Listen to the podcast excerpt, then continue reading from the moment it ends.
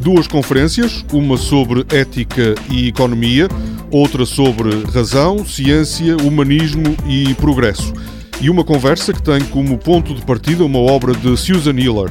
São temas do Magazine de Serralves desta semana.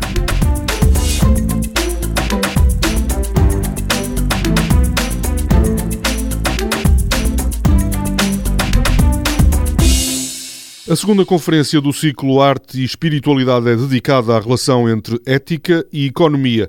Um dos comissários, Pedro Abrunhosa, diz que a crise financeira de 2008 não foi o único pretexto para a escolha do tema, mas admite que o assunto é incontornável por causa de alguns comportamentos que nesse período ficaram à vista de todos. É uma crise que revela a ausência de valores éticos, no sentido de uma preocupação com o outro, com o terceiro, uma ausência de princípios de empatia que revelaram alguma psicopatia, se quiser, generalizada nos meios financeiros e que, em última análise, tiveram uma consequência desastrosa da ruína de empresas, da falência de famílias, isto para não inverter os termos, mas que realmente foi assim, da desagregação social de, de muitos países e da, digamos, ascensão de uma nova estirpe política não tradicional que cavalga este descontentamento. Portanto, eu diria que a crise financeira veio baixar a água do lodo, o lodo estava estagnado e ao baixar a água do lodo mostrou o pior que estava no fundo.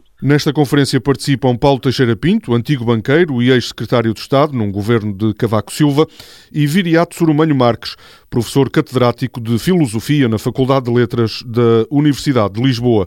A jornalista Bárbara Reis vai moderar a conversa esta quinta-feira à noite no auditório de Serralvos. A obra e o legado de Susan Hiller, uma artista norte-americana que morreu em janeiro deste ano, é o motivo para uma conversa entre os diretores do Museu de Serralves, Philip Verne, e a diretora da Tate Modern, Frances Morris. A coleção de Serralves inclui uma das obras mais conhecidas de Susan Hiller, Os Pensamentos São Livres, de 2012. É composta por uma jukebox que permite ao público ouvir canções de intervenção política de diferentes locais e culturas.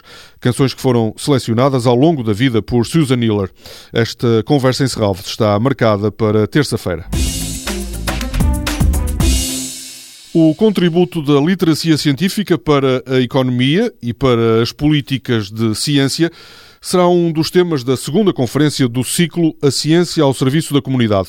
A relação entre razão, ciência, humanismo e progresso será abordada na segunda-feira à noite pelo Ministro da Ciência Manuel Leitor, pelo Diretor do Instituto de Biologia Molecular e Celular da Universidade do Porto, Cláudio Sunkel, e por Miguel Coleta, Diretor da Tabaqueira.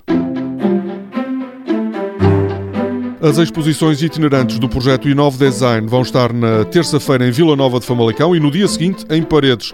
Este projeto da Fundação de Serralves procura sensibilizar as pequenas e médias empresas para a importância do design.